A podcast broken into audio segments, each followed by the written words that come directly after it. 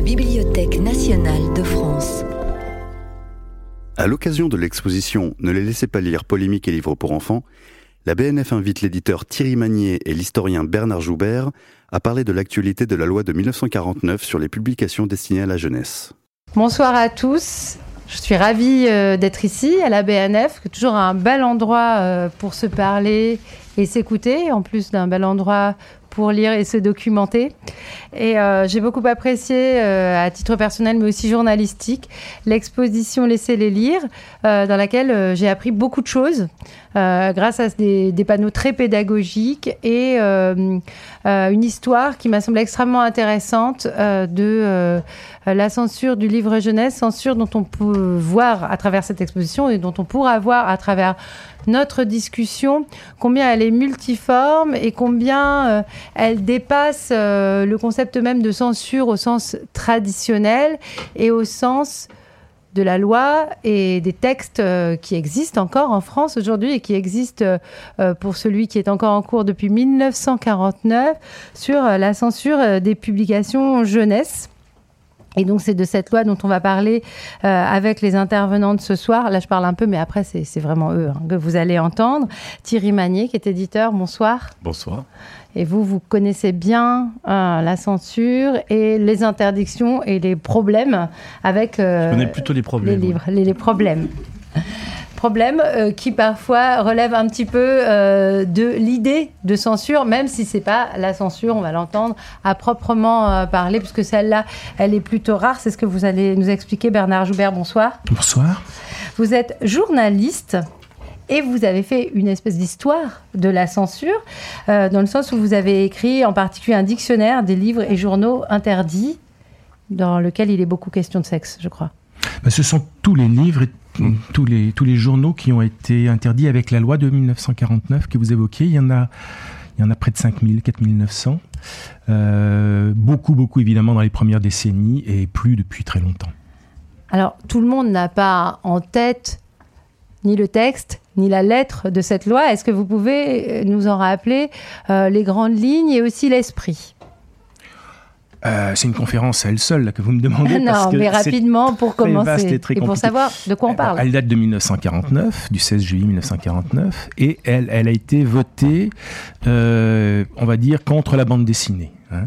C'était, euh, c'est produit d'ailleurs un peu partout dans le dans le monde euh, après la Seconde Guerre mondiale, au milieu des années 50, euh, des, du, 20e siècle, je veux dire. La France était un peu pionnière, 1949, mais dans d'autres pays, ça a été 50, 54 il y a eu une panique morale concernant ce qu'en France on n'appelait pas encore la bande dessinée, on appelait ça les illustrés.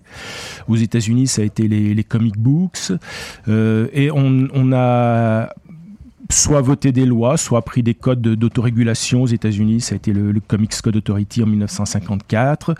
Euh, il y a eu une loi en Angleterre aussi, euh, mais qui euh, n'a jamais, en fait, pendant une quinzaine d'années, n'a jamais amené un éditeur devant la justice et n'avait pas de commission de surveillance, donc a eu assez peu d'effets directs. Alors qu'en France, non seulement il y avait la, la loi avec des menaces de poursuites judiciaires, mais il y avait surtout euh, une commission de surveillance qui existe toujours, 70 hein, ans après, et qui a hum, beaucoup euh, pris, le, on va dire, le, la censure euh, euh, à sa façon. C'est surtout elle qui a, qui a pesé sur l'édition jeunesse, parce que la loi, dès l'origine, a également concerné toutes les autres publications. Il y a eu un quatorzième article qui, qui était après le, ce qui concernait les publications jeunesse, qui, qui a concerné, au nom de la protection de la jeunesse, tout ce qui paraissait en France, tous les livres, tous les journaux, et là, c'était, c'était euh, à l'époque, euh, dans les années 50, des, des revues de pin-up, euh, ensuite des, des, romans édités par Jean-Jacques Pauvert ou Eric Losfeld ou Régine Deforge, des romans érotiques, et puis après des romans photo-porno, enfin vraiment tout ce qui pouvait paraître. et c'était toujours cette commission de surveillance qui les examinait, mais ensuite c'était le ministre de l'Intérieur qui prenait des, des arrêtés d'interdiction, de vente aux mineurs, d'exposition, de publicité. Voilà. Donc dans l'esprit du texte, surveiller n'est pas punir, je ne peux pas s'empêcher de faire cette citation évidemment, surveiller c'est protéger. Dans l'esprit du texte. Hein. Euh, oui, enfin, protéger.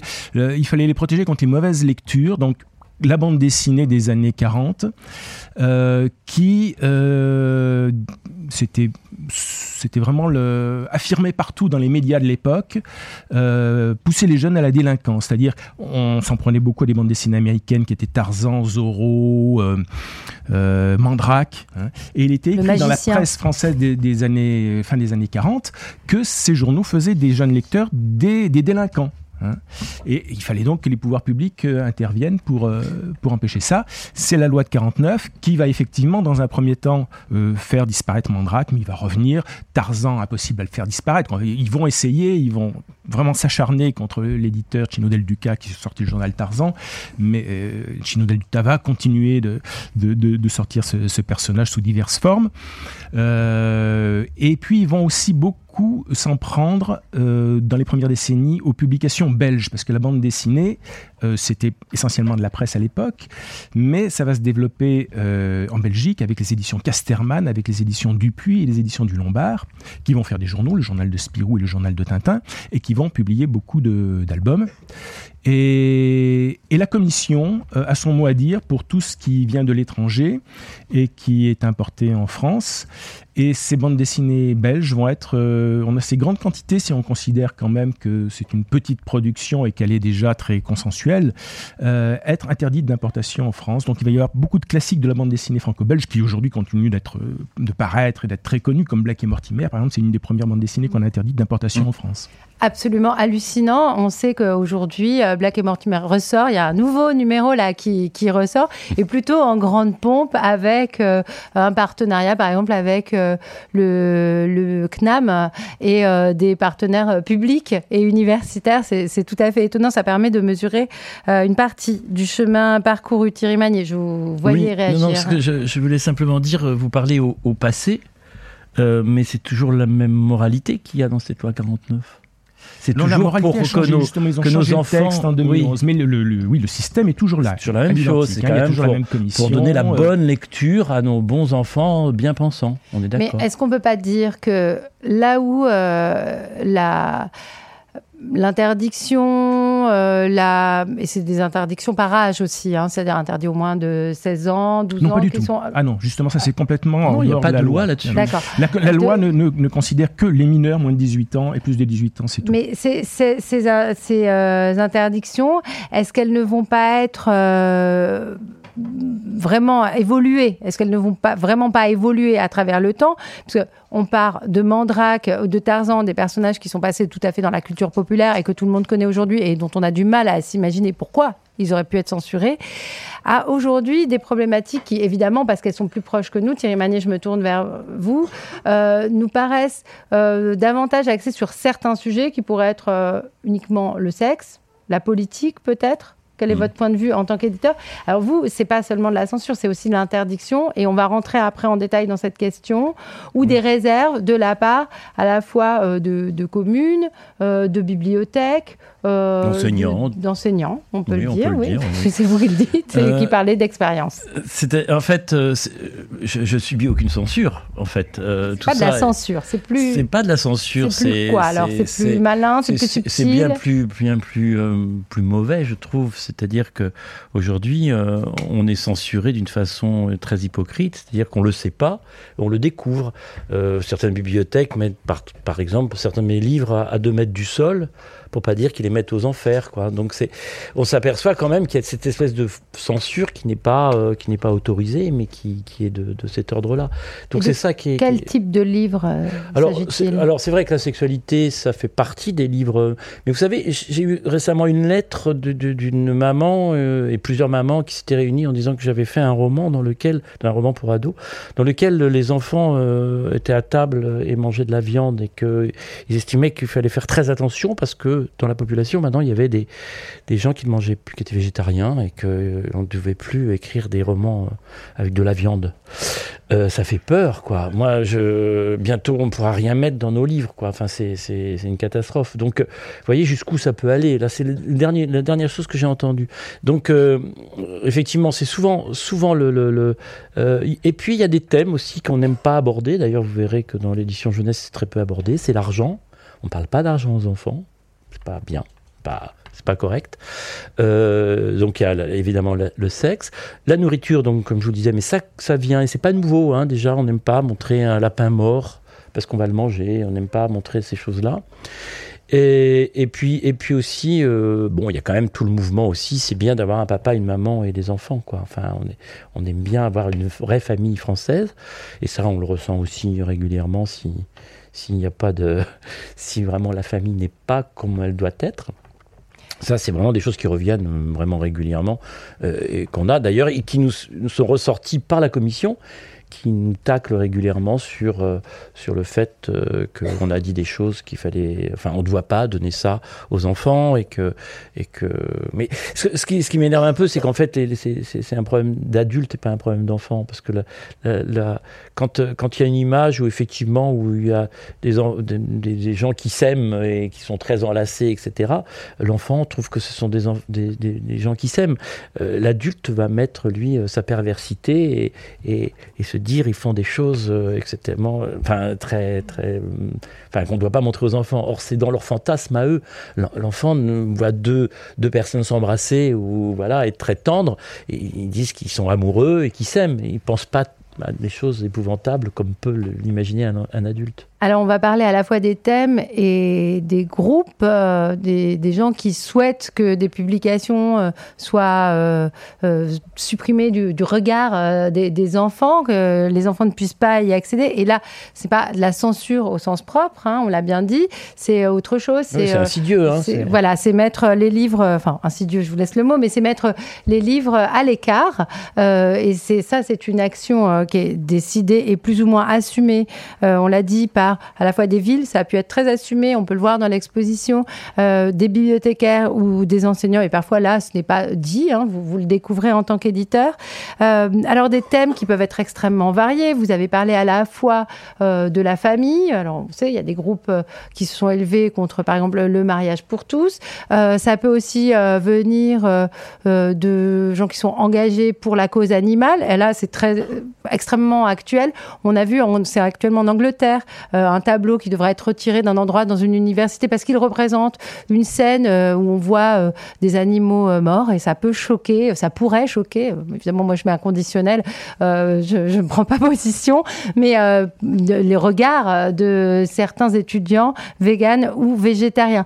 Donc c'est. Je leur conseille d'ailleurs de ne pas aller faire un tour dans un musée comme le Louvre, par mais, exemple. Mais surtout pas. C ça vient de d'endroits de, très disparates de la société et de gens qui ne pensent pas du tout d'ailleurs euh, la même chose. Certains se voient comme progressistes, d'autres se voient peut-être comme plutôt conservateurs. Que pensez-vous euh, de, de, cette euh, censure entre guillemets, ou en tout cas cette méfiance vis-à-vis -vis de l'édition jeunesse, tous azimuts?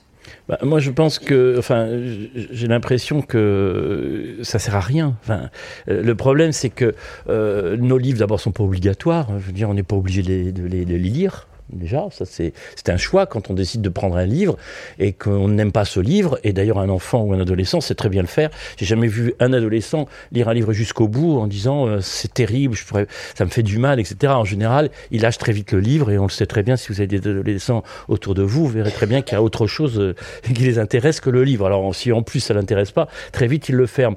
Donc ça, je ne crois pas que ce soit. Je vous dis encore, c'est un problème d'adulte. C'est-à-dire que les enfants qui veulent pas lire un livre ou qui sentent une, quelque chose de répugnant dans un livre, ils le, ils mettent de côté il n'y a aucun souci. Mais c'est surtout, quand je parlais du Louvre, c'était à peine une blague, c'est-à-dire qu'aujourd'hui, on ne peut pas emmener un enfant dans un musée, même contemporain, que ce soit le Louvre euh, pour le plus âgé ou plus contemporain, euh, c'est pas possible parce que là vous avez quand même, euh, vous avez quand même des corps nus, vous avez euh, euh, la guerre, vous avez des mutilations, etc. Et surtout ne pas lire non plus un dictionnaire puisque dans le dictionnaire, il y a tous les mots, et même les mots interdits quand on est enfant. Donc, euh, laissons, laissons, je pense que moi j'ai envie, j'ai vraiment j'ai vraiment un discours là-dessus sur le fait que un éditeur, un auteur, un libraire, un bibliothécaire, un enseignant, euh, quand ils prennent un livre et qu'ils qu décident de le partager avec des enfants, à aucun moment, vraiment à aucun moment, on se dit on va faire quelque chose qui va les, qui va les, les répugner ou qui va vraiment non quoi. Je veux dire, on, on, pèse les mots, on fait attention aux images. On va y revenir à ça, si vous Oui. voulez bien, parce que moi, je voulais demander à Bernard Joubert ce qu'il pensait aujourd'hui, euh, ce que vous pensiez donc, de euh, ces euh, groupes, ces courants d'idées qui peuvent essayer de lutter contre certaines paroles. Et je répète, ils sont extrêmement diversifiés. On peut avoir tout un tas d'opinions d'ailleurs qui ne sont pas les mêmes, qui ne vont pas s'appliquer de la même façon. Euh, par exemple, qui trouvent que euh, la famille n'est pas bien représentée ou que euh, les livres font trop l'apologie de, par exemple, je sais pas, la chasse, on verrait des chasseurs et ça peut les choquer, ou qu'il n'y a pas assez de diversité, par exemple, dans les livres. Est-ce que là, on peut parler de d'une forme, oui, de tentative de muselage euh, de la presse Qu'est-ce que, en tant que Muselage, non. Non, mais les groupes de pression Mhm. ont changé, oui, aujourd'hui, par rapport euh, aux origines de la, la loi de 49. Euh, euh, la loi de 49, et à la, commission, il y, a, il y a beaucoup eu pendant longtemps, on va dire, euh, le- le- les cubénis et les communistes. Ça, c'était les deux forces présentes, très actives. hein. Donc, euh, les cubénis, c'était les éditeurs de la presse confessionnelle, Cœur Vaillant, Âme Vaillante, les associations de jeunesse, les scouts de France, etc. L'U- L'UNAF, qui est toujours à la commission, l'Union nationale des associations familiales. Euh, il y avait aussi, c'était prévu dans la loi, un père et une mère de famille qui étaient, qui étaient toujours nommés par l'UNAF. Bon. Euh, donc bon, ça le vous toujours, non, d'ailleurs? Toujours, oui, oui. Oui, une maintenant, c'est plus marqué. hein, de euh, c'est plus, mar- marqué un père et une mère de famille, c'est marqué euh, deux parents, quelque chose Ouais, comme c'est ça. Ils ont changé la loi. Et, euh, et puis il y avait, alors quand je dis les communistes, ils n'étaient pas là en tant que communistes, mais euh, c'était les représentants des Francs et Franches Camarades, qui était une association de, je- de jeunesse. C'était euh, la directrice de, du, du journal Vaillant. euh, et euh, Et dans l'édition jeunesse, c'était Messidor, Farandole, euh, tous ces, ces oui, ils étaient aussi éditeurs, hein. étaient, Et alors tous ces gens étaient là aussi pour défendre leurs propres publications contre les, autres publications. C'est-à-dire, ça a été reconnu d'ailleurs par beaucoup d'entre eux qui y sont restés très longtemps, quelqu'un comme euh, Raoul Dubois qui était des Francs et Franches camarades, ou surtout je pense à René Finkelstein, c'était un des initiateurs de la loi de 49, un des gens qui ont travaillé sur le texte de la loi. Et il est mort il n'y a pas très longtemps, il avait été interviewé par, Quentin Girard euh, de Libération il y a... Allez, je dirais, il y a, il y a 7-8 ans, j'avais suggéré à Quentin Girard d'aller l'interviewer avant qu'il meure. Et il reconnaissait qu'ils avaient à cette commission, enfin, qui siégeait à cette commission, il y est resté jusque dans les années 2000, depuis 49 jusque dans les années 2000, vous imaginez. Euh, et ben il s'en servait pour éliminer les concurrents. Lui, il faisait cœur vaillant et âme vaillante. Ce qui lui plaisait pas, c'était ces journaux euh, avec des bandes dessinées américaines très modernes qui se vendaient bien. Les, les mômes avaient envie d'acheter ça plutôt que cœur vaillant, vous voyez. C'était du lobbying. Oui, voilà. Et alors, notamment les auteurs de bandes dessinées français aussi. Euh, il y avait euh, quelqu'un qui s'appelait. Euh, qui s'appelait euh, Alain Saint-Augan, qui était le grand auteur de bandes dessinées français, qui faisait partie de la commission au départ parce qu'il voulait lutter contre les bandes dessinées étrangères, hein, qui prenaient du travail aux, auteurs français. Vous voyez bien que la protection de la jeunesse, là, n'a plus rien à voir avec ce protectionnisme professionnel. Mais cette euh, question qui est d'ordre économique, est-ce qu'aujourd'hui, elle existe encore euh, dans euh, les tentatives euh, de s'attaquer à des publications jeunesse? Non, rien que je remarque, mais il faut dire que les commissions, la commission aujourd'hui se réunit très très peu et très très peu longtemps surtout, parce que avant elle se réunissait tous les deux mois, ils étaient euh, 30 titulaires et 30 suppléants, vous voyez, 60 personnes. hein.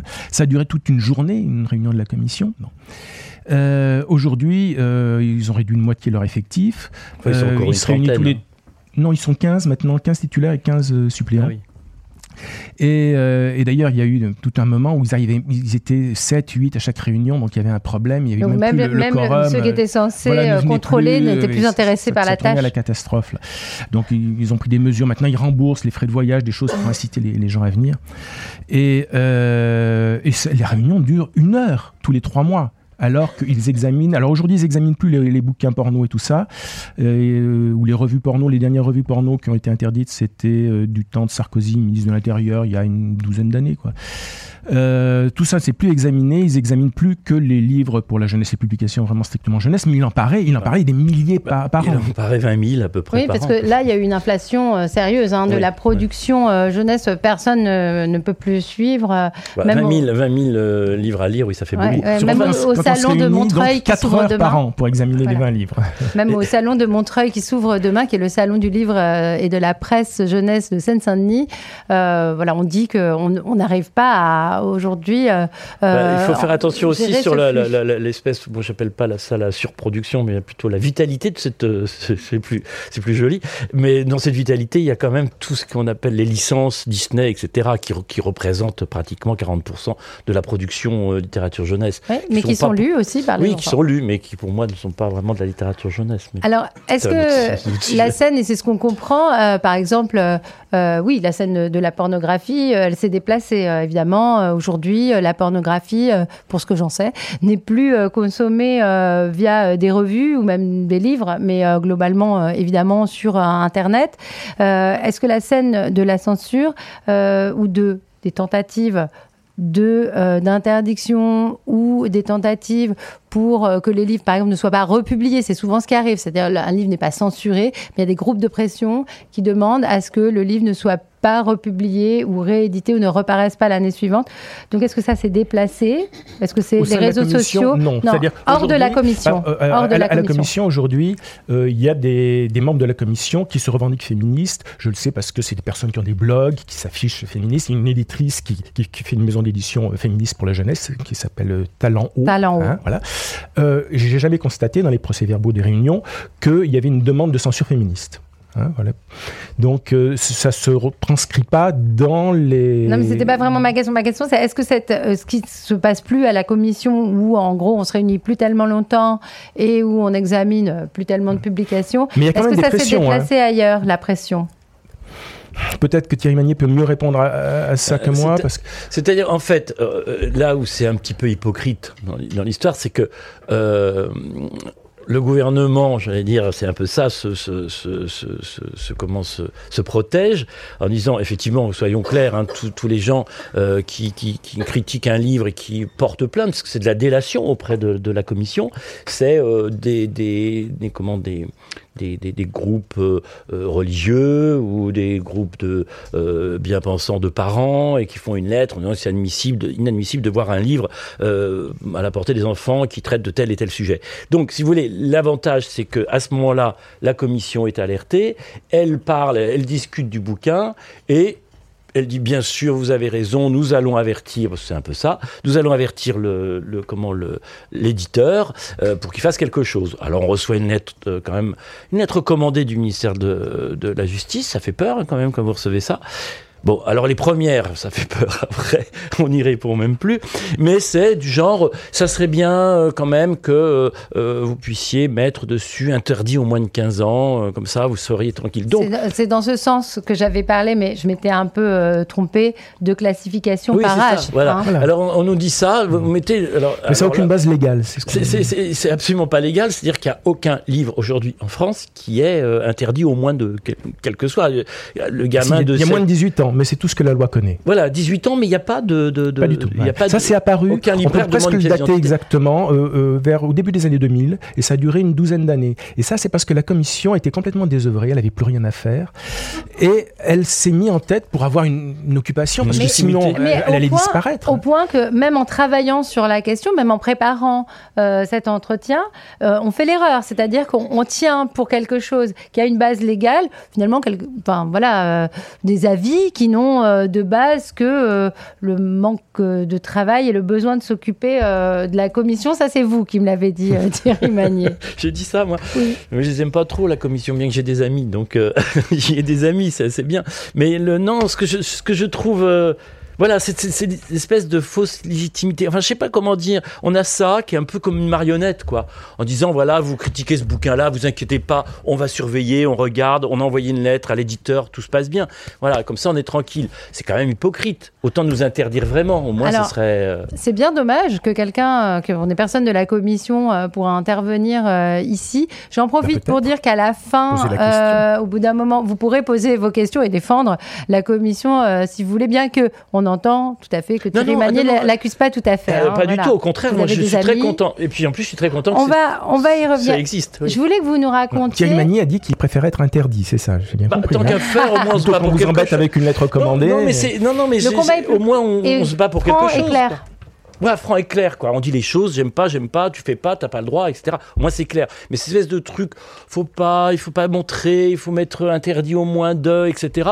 Je trouve ça quand même euh, hypocrite, quoi. Alors, Et j'aimerais rajouter quelque chose. Oui, alors, et après, je vais. Concernant Thierry Magnier, parce qu'il ne va pas le dire lui-même, et puis peut-être que les gens ne le savent pas. Oh, alors, je suis capable. Euh, on veut quand, savoir. On, quand on examine tout ce qui, tout ce qui s'est dit à la Commission depuis 70 ans, comme je l'ai fait, euh, je crois pouvoir dire que c'était le seul éditeur pour la jeunesse à avoir euh, eu cette attitude vis-à-vis de la commission.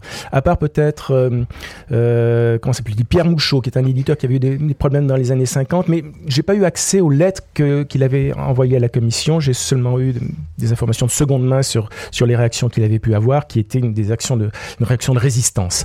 Mais sinon, tous les autres éditeurs pour la jeunesse ont toujours répondu aux lettres de la commission en disant Ah, nous sommes vraiment désolés. Ah oui, vous avez raison. Merci de votre conseil. Nous allons faire attention à l'avenir. Voilà.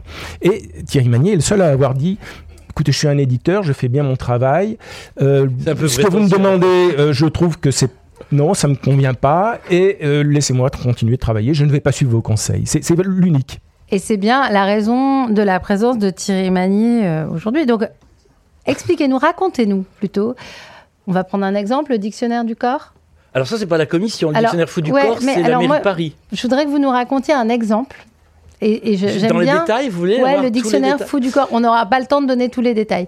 Mais c'est... Il est, là-haut, vous l'avez vu dans les expositions. C'est ce, ce, qui peut arriver à un livre. Donc là, on n'est pas dans la censure. C'est quelque chose d'un peu différent mais qui peut arriver à un livre. Qui peut arriver à un livre. Et moi, je l'ai. En plus, euh, je suis aussi président du syndicat national de l'édition pour la jeunesse, et j'ai essayé d'emmener mes confrères dans cette histoire, mais vraiment, une, euh, ça fait peur. tout ça fait peur. Enfin, je, ne comprends pas. On est dans, un pays quand même où la démocratie, où la liberté d'expression existe, et autant l'entretenir. Moi, c'est ma façon d'être. Racontez-nous donc ce donc, Le dictionnaire faux du corps. Je, alors, comme j'ai un peu des amis partout, et particulièrement à la mairie de Paris, je, on m'a montrer un, mail qui, était, qui émanait d'un service disant euh, alors en fait, vous savez qu'il y a plus de 5000 personnes à la mairie de Paris qui s'occupent des enfants euh, périscolaires et tout, avec des euh, autour des livres. Donc c'est quand même beaucoup de, gens qui sont formés. Et puis il y a quand même une petite commission qui se réunit et qui dans l'année, plusieurs fois, rassemblent des livres qui leur semblent importants et nécessaires dans chacune des structures euh, de livres. Et euh, voilà, le dictionnaire fou du corps en faisait partie, donc une grosse commande. Et ça part dans tout, dans tout le réseau des, livres, avec, euh, voilà, pour, dans les centres, centres aérés, enfin, je sais pas comment on appelle maintenant. Centre de, loisirs. Centre de loisirs, pourtant, c'est plus aéré maintenant, c'est pour ça. Et, euh, et, donc, on les enferme. Donc, euh, évidemment, on peut plus appeler. Ils ne sont pas là pour vous répondre. Mais vous savez, c'est important, le, poids des mots. Et donc, donc, voilà, on leur donne et tout. Et bon, effectivement, je pense que j'ai pas tout su tout au départ, mais au départ, quand même, c'est une jeune femme, éducatrice, je pense, qui a dit non, ce livre-là, je ne veux absolument pas euh, l'utiliser et le montrer aux enfants. Bon. Pour ces raisons, et encore, moi, j'accepte tout à fait que, quelqu'un refuse de transmettre un livre quand il ne l'aime pas. Je crois que c'est la pire des choses qu'on puisse faire, euh, à un enfant. Je pense qu'on peut partager que le livre qu'on aime. Bon, très bien. Sauf que la chef de cette euh, jeune fille, elle dit, oh là là, elle appelait sa chef supérieure, elle lui dit, je commence à avoir des ennuis avec une je ne sais pas si c'était quelqu'un, enfin cas de religieux, je ne pourrais pas vous dire euh, quelle, religion il s'agit, puisque ça je ne le sais pas. Euh, j'ai des doutes. Euh, et donc, donc on dit, l'autre, la, chef de la chef a dit, bon écoute, le mieux c'est de faire un petit mot et retirons ce, ce dictionnaire. voilà. Bon. Les choses se passent, et puis ça remue encore évidemment, il y avait des gens euh, militants du livre dans la ville de Paris qui disent mais c'est inacceptable, c'est quelque chose qu'on avait choisi. Donc les syndicats se mettent un peu en place. Oui, mais bon, bon, bon. Et la chef de chef de chef, l'énarque euh, supérieur à la mairie de Paris, décide de faire une lettre, là, cette fois-ci, en mettant Mettez sous clé ce livre. Et moi, le mot mettre sous clé sous ce livre, ça a été quelque chose pour moi de, mais vraiment euh, troublant. Je me dis, ben alors attends, bientôt on brûle les livres, quoi. Ça y est, et c'est la mairie de Paris. Bon, d'accord. Donc euh, évidemment, j'ai essayé de, de savoir et j'ai enfin réussi après trois mois, trois mois de de, d'harcèlement à la mairie de Paris pour avoir des explications, parce que je voulais une explication, et j'aurais voulu que tous les éditeurs réagissent, parce que j'ai su pour celui-ci qui était le mien, mais j'imagine qu'il y a eu d'autres choses et que c'est inacceptable. Et par conséquent, j'ai, fini par avoir l'énarque supérieur en chef qui a fini par me dire ben voilà, c'est quand même un peu gênant. Il y a des choses qui gênent dans ce livre. C'est ce que je disais tout à l'heure. C'est un dictionnaire, évidemment. Il y a des mots, mais ils ont été choisis. Franchement, vraiment. On a vraiment travaillé trois ans sur un bouquin comme ça. Et, euh, je lui dis, mais vous avez le dictionnaire devant les yeux? Oui, oui, oui, je l'ai. Genre, ça lui brûlait les mains. Et euh, je lui dis, mais dites-moi au moins, par exemple, un mot qui, qui vous gêne. Euh, oui, et il me dit, il me dit pas le mot, il me dit, c'est dans les lettres C. Alors j'avais le dictionnaire, écouté, je comprends pas. Il osait pas dire les choses, quoi. Et en fait c'était le mot coït. Et alors là, je suis tombé des nues. J'ai dit, mais monsieur, savez-vous que s'il n'y avait pas eu coït, vous n'existeriez pas? C'était la seule chose que je pouvais lui dire. J'étais vraiment désarmé face à un truc comme ça. Je dis, non, mais vous plaisantez. Oui, mais il y a une représentation de deux corps enlacés et ça peut choquer les enfants. Je dis ça, c'est votre souci à vous, mais certainement pas celui des enfants. Voilà. Donc j'ai su et après, après ils ont remis euh, quand même euh, parce que j'ai quand même tellement et puis François Morel a fait une, une petite chronique sur France Inter et m'a aidé un peu dans l'histoire en me disant écoute, ça on fait va beaucoup de publicité à l'affaire. Ça a fait beaucoup de publicité, mais c'est un peu triste que ce livre qui pour moi est un grand livre en tant qu'éditeur, c'est un de mes grands livres, d'en arriver à, qu'il soit qu'il existe et qu'il euh, qu'il soit remarqué parce qu'il y a des gens qui n'ont rien compris pour prolonger ce qu'a dit Bernard Joubert, vous, en tant qu'éditeur, comment euh, vous travaillez? Comment euh, vous décidez de vous adresser aux enfants, par exemple, pour leur parler du corps? Euh, Est-ce que pour vous, ça représente tout de même un, enjeu? C'est délicat. Vous avez dit, il y a une professionnalité dans l'adresse à l'enfance. C'est pas fait au hasard, c'est pas fait n'importe comment. C'est aussi cette identité d'éditeur que vous défendez? Bien, bien, sûr, je pense que d'abord il y a un auteur et l'auteur a des projets avec lesquels on travaille. Et il n'y a aucune, aucune censure qui peut être faite du côté de l'auteur. Pour moi, un auteur a tout droit de d'exercer son œuvre et d'écrire, euh, de peindre, euh, de dessiner ce qu'il veut. C'est après à l'éditeur de prendre la responsabilité. Et je viens de dire prendre une responsabilité. Un éditeur doit prendre cette responsabilité parce qu'il y a eu il y a très peu de temps chez Milan euh, un éditeur qui a finalement après un truc sur le net a, retiré ce livre. Moi, je, je, pense que quand on fait un Alors livre, quel livre On a chopé la puberté. Voilà, c'est ça on a chopé la puberté pour des représentations un peu stéréotypées, on peut dire, euh, des, euh, des adolescentes. Et des, enfin voilà, bon, alors après, stéréotypé. Entre guillemets, c'est pas moi qui m'exprime encore une fois, euh, mais la, la, polémique était formulée comme ça. Voilà, c'est ça. Et donc, effectivement, c'était quand même un tribunal qui s'est fait sur le, sur le, sur le net et, et, ils ont répondu OK, on le retire, ce que je trouve un peu dommage. Euh, et donc la première chose d'un éditeur, c'est prendre un risque et quand il prend ce risque, savez, on a tellement de choix que quand on choisit un livre, c'est qu'on l'aime, enfin c'est qu'on a envie de le faire, qu'on a envie de travailler avec l'auteur, qu'on a envie de voilà, qu'il se passe quelque chose. Donc euh, effectivement, euh, c'est à l'éditeur de prendre cette responsabilité et pas à l'auteur. Ça c'est pour moi la première chose. Donc quand on fait un livre, on, on a un travail préalable sur ce, dont on va parler. Alors c'est vrai que moi dans ma politique éditoriale depuis très longtemps, plus, de 20 ans maintenant, le corps est, quelque chose d'important parce que je, je pense qu'un un enfant, euh, un adolescent peut se réaliser et, se connaître et connaître les autres que quand on lui donne les vrais mots, quand on lui montre les vraies images. Et, on se construit vraiment comme ça. Et c'est hyper important plutôt que de cacher, vous savez, quand dans certains bouquins, et encore pas si longtemps, quand, euh, quand on floutait, on floutait l'endroit euh, dans la culotte, c'était terrible et traumatisant pour un enfant qui regardait lui dans sa culotte et c'était absolument pas flou. Donc, euh, vous savez, c'est quand même des âges où on, se compare, on essaie de voir si on est normal, si on, si on est comme les autres, si on peut faire comme les autres, et si effectivement on leur donne des informations qui sont complètement stupides, c'est quand même dommage.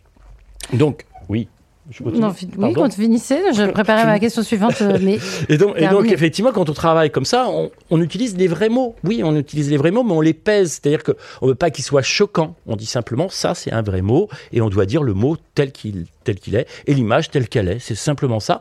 Et, et on risque ce, ce, livre, on l'envoie. Et euh, alors, effectivement, en, ce qui concerne les âges, moi, je me dis, mais euh, voilà, c'est un livre pour plutôt pour la jeunesse, mais si un adulte s'en empare, je serais ravi. Et, euh, d'ailleurs, dans la préface du dictionnaire, c'est ce que je dis. Et ensuite, euh, bah, voilà, les, les, enfants sont pas stupides. Je crois qu'il n'y a pas dans, les librairies ou les bibliothèques euh, des rayons pour monoparental non fumeurs ou pour diabétiques, je ne sais quoi. Voilà, ils sont lecteurs, ils choisissent leur livre. Et ben un enfant est totalement capable de choisir son livre. Et puis un adulte peut tout à fait l'aider à, à choisir son livre. Et les parents choisissent évidemment évidemment les livres de, de, leurs enfants dans une certaine mesure. et quelque part, il a pas, euh, on n'est pas dans une société euh, sans contrôle. Euh, mais pour rester sur cette idée de peur, parce que parmi les gens qu'on n'a pas invités, qui ne sont pas là, il n'y a pas de membres de la commission, il n'y a pas non plus d'éditeurs qui auraient renoncé à republier un livre ou qui l'auraient retiré. Qu'est-ce qui a caractérisé l'attitude des éditeurs, à la fois livre et aussi presse jeunesse, si vous voulez en parler, Bernard Joubert, dans les années euh, les premières années où il y avait beaucoup euh, de demandes de censure? Est-ce que c'est voilà, on avait des éditeurs obéissants, c'était plutôt le cas. Et, est-ce que ça, apparemment, c'est quelque chose qui n'a pas changé alors que les thèmes de la censure ont changé? On voit euh, bah, des, gens plutôt dociles. devant les menaces qui peuvent être brandies, qui ne sont pas forcément, donc on, l'a bien compris, celles de la commission, mais aussi celles de voilà, euh, divers groupes qui peuvent s'exprimer bah, aujourd'hui comme ils le font sur les réseaux, par exemple. Mmh. Oui, leur réaction a été celle de l'autocensure. Euh, bon, citer euh, Black et Mortimer, par exemple. Euh, il y a eu deux albums de Black et Mortimer euh, qui ont été interdits.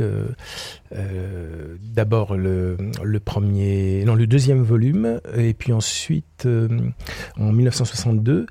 et ça a pesé, par exemple, sur la carrière de, de l'auteur Edgar P. Jacobs, parce que on lui disait de ne plus aborder les sujets qu'il avait envie de traiter, qui étaient plutôt de la science-fiction qui étaient des livres un peu inquiétants. Hein.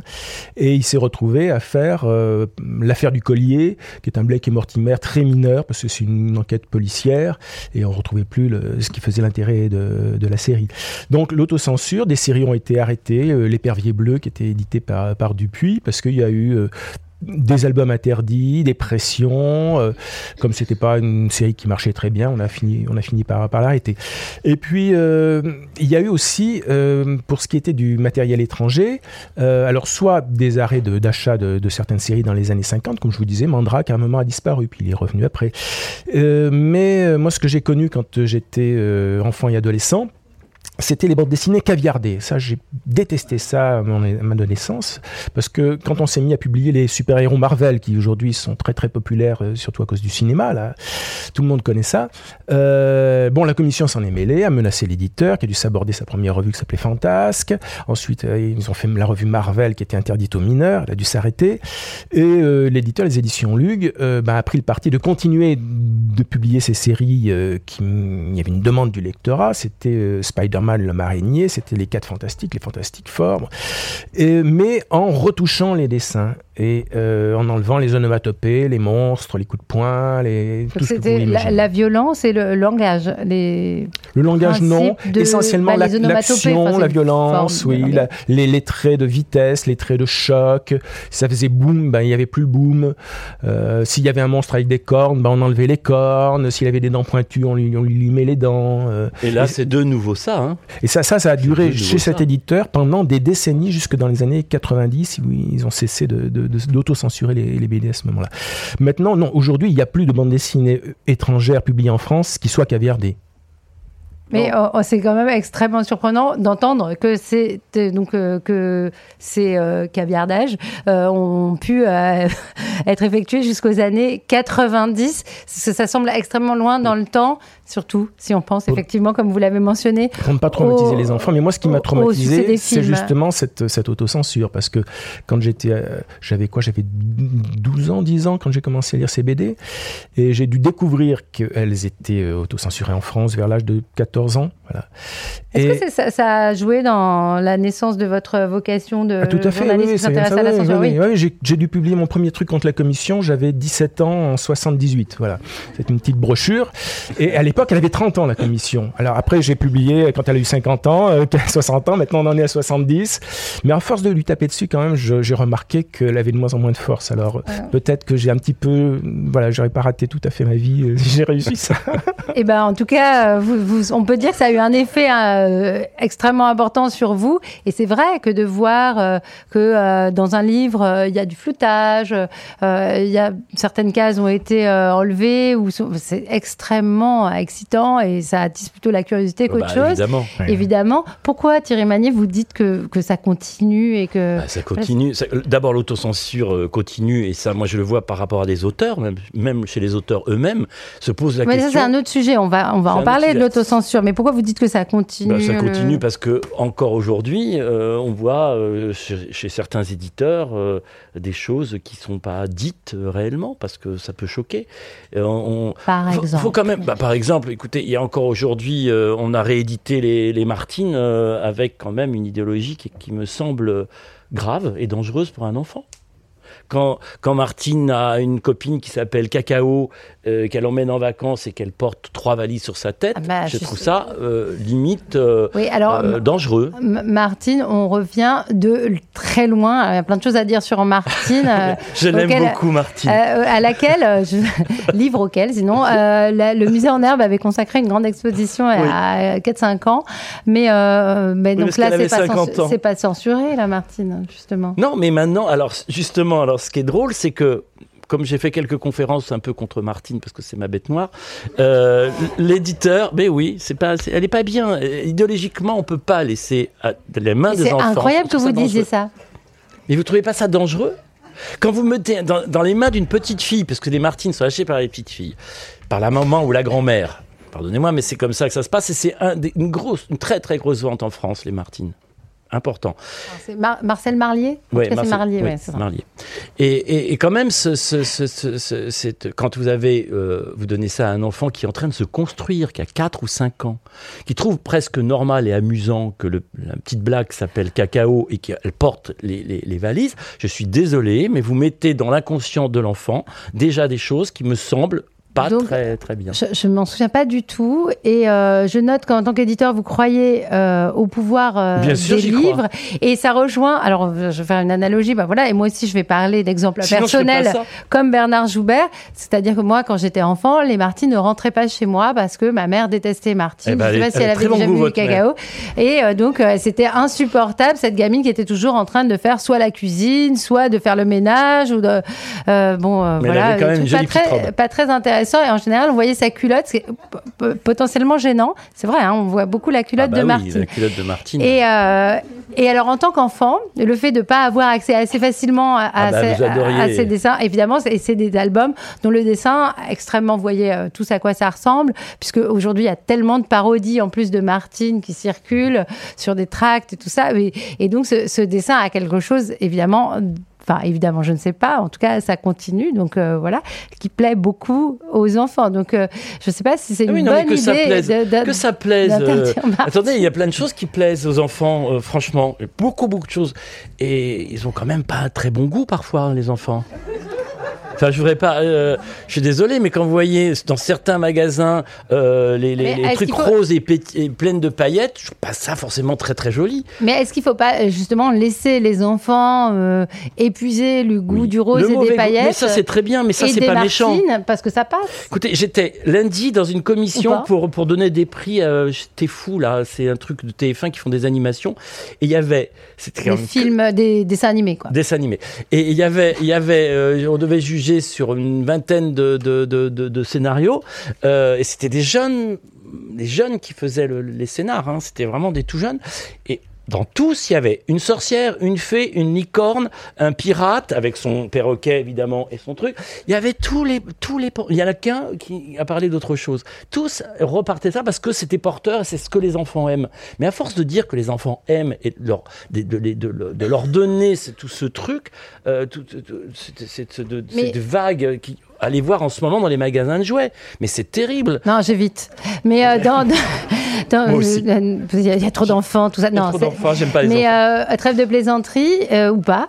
le, le- la question, c'est pas tellement euh, qu'est-ce qui euh, va être censuré, même par les auteurs, autocensuré. C'est comment on se distingue dans un, ce qui est aussi un marché, l'édition jeunesse, un marché extrêmement concurrentiel, dans lequel il y a énormément de publications et de tous ordres, hein, parce que vous parlez de Disney, mais aussi du point de vue des éditeurs euh, jeunesse très reconnus, on voit qu'il y a création. plus de- de- des éditeurs les plus créatifs, qu'il y a plus de publications et plus de concurrence. On voit tout à fait euh, euh, de toute façon de quoi il en retourne quand on parle de l'édition en général. Par exemple, les publications pour la rentrée littéraire avec ces 722 livres euh, dont un certain nombre vont être ignorés. Donc, dans euh, un contexte aussi disputé et parce que c'est un souci commercial, est-ce que le pire risque pour l'édition jeunesse, c'est de s'aligner sur ce qui va marcher, des, des sorcières et des pirates? Oui, bah c'est ce qu'ils font, oui. C'est ça qui vous inquiète. Ben, c'est ça qui m'inquiète. Plus que la censure? Mais c'est aussi inquiétant que la censure, parce que, parce que c'est, là où c'est grave, moi je, moi je m'en fous, je fais pas ces choses-là, donc euh, c'est pour ça que je suis pas riche. Mais si euh, il faut laisser aussi la place à tous ces éditeurs de création qui travaillent avec des, des, des artistes parfois, avec des écrivains, de leur laisser aussi de la place et pas envahir euh, avec ces choses qui sont, à mon avis, pas de bonnes choses à donner à des enfants sous prétexte qu'ils doivent vivre dans un monde de bisounours, on doit les mettre dans du cocon et puis euh, au bout d'un moment, euh, on les lâche dans, la jungle. Donc il faut quand même parler des choses, euh, peut-être avant ses 18 ans, parler de certaines choses, moi je pense. Et on peut en parler tranquillement, gentiment et sans être vulgaire et, comme, je sais pas. Je sais pas, moi, ça, je comprends pas qu'on puisse ne pas parler de choses à des enfants parce que c'est pas de leur âge. C'est Dolto disait, par exemple, quand, quand un enfant parle de la mort, c'est quoi la mort? Il a cette question, il est tout petit. C'est quoi la mort? Bah, l'enfant ne demande pas une explication, une thèse de 52 pages. Il veut juste une réponse. Bah, c'est la fin de la vie. Et Dolto disait que dire et pourtant Dolto, je sais pas elle que je que je défends le plus, mais quand même, elle a fait des choses à un moment euh, dans, dans l'éducation de l'enfant. Euh, au moins, elle a fait reconnaître que c'était une personne, et ça, c'était plutôt bien, ce qu'on oublie aujourd'hui. Mais de dire à un enfant, eh ben, écoute, la mort, c'est la fin de la vie, c'est suffisant. Parce que si je veux reprendre Martine, qui a fait un dictionnaire il y a huit ans euh, chez Delagrave et Casterman, le ah, dictionnaire de Martine, j'ai loupé ça. Vous avez loupé ça. Quand vous regardiez à mort, deux points, l'explication. Monsieur Clément a perdu sa femme depuis il voyage. Je suis désolé, mais moi, ça me donne envie de tuer ma femme elle n'est pas là non plus pour, euh, donner un point de vue euh, peut-être contradictoire sur cette histoire. Non, mais vous vous rendez compte de, dire à un enfant de ne pas répondre à sa question. C'est-à-dire que oublier que la mort, elle n'est pas non plus d'abord que d'une personne âgée, elle n'est pas seulement. Ça aussi, c'est un sujet tabou, la mort. Hein. C'est un sujet très difficile à traiter en jeunesse. Les, gens, euh, vous savez, bah, faut dire que aussi dans le commerce, vous achetez un bouquin pour enfants et que vous rentrez dans une librairie et ah tiens, je vais dîner chez des amis, ils ont des enfants charmants. Donnez-moi un bouquin sur la mort. C'est vrai que c'est un peu difficile. Donc c'est vrai que grâce aux bibliothécaires, ces livres peuvent être euh, installés. Mais euh, c'est vrai que ce sont des sujets difficiles. Mais peut-être qu'il y a des façons de, parler euh, d'une façon très poétique de la mort, moi je pense. Ça a été un chemin pour l'édition jeunesse plus créative d'installer un certain nombre de sujets dans la conversation avec les enfants. On peut penser à l'école des loisirs, pas, pas pour les albums par exemple, mais pour Marie-Aude Muraille, qui est une autrice qui a abordé les sujets à la fois euh, de la mort, de la famille recomposée. Alors la mort des parents, ça c'est toujours euh, voilà, euh, mais mais c'est pas ils sont pas déjà morts, ils, ils meurent pendant l'histoire. Comme Bambi. voilà, mais ça c'est des humains. et et de la, violence, voilà. Et donc en, repoussant un peu les limites et de la sexualité et de l'homosexualité. Voilà ce que je voulais dire, parce que comme vous parlez en même temps que moi, je perds mes idées. Donc est-ce que est-ce que Bernard Joubert, il y y a un enjeu euh, de, créativité finalement autour de, ces questions euh, euh, de censure, comme on l'a entendu avec Thierry Magnier, de censure, d'interdiction, un combat d'idées qui se joue avec l'idée que c'est assez fort hein, ce que vous avez dit sur Martine, qu'on doit privilégier. Bah oui, parce que vous, vous, êtes quand même contre le fait que des livres circulent. Non, je suis pas contre, moi. Je les lis pas, c'est tout. Bon. Hum. Non, il, n'a pas appelé à l'interdiction de marche. Ah, non, mais non, il ne peut pas. non, mais, comment ça, je vous l'avez dit. Non, mais vous l'avez dit de manière assez forte quand même. Hein. Vous avez dit, euh, je, déteste ces livres, je voudrais pas que les enfants les lisent et tout. Donc c'est assez intéressant. On pourrait dire la même chose de certains Tintins. Et ça me fait penser, parce que vous parliez du personnage noir dans, Martine.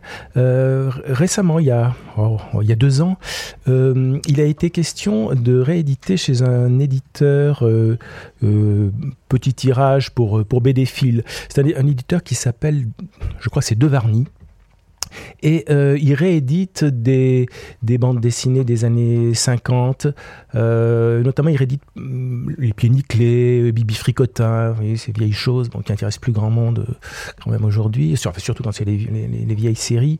Et il réédite un, auteur qui s'appelait Matt, euh, qui a fait Oscar le Canard. euh, et là, il devait euh, rééditer une série des années 50 qui s'appelait Bamboula. Bamboula, c'était un petit garçon, un petit Africain. Dans les premiers, premiers numéros, c'était euh, en Afrique.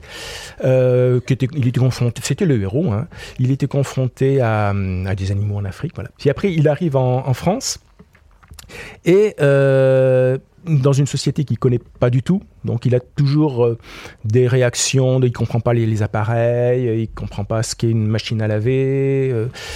et, mais il est très malin. Et comment il est dessiné?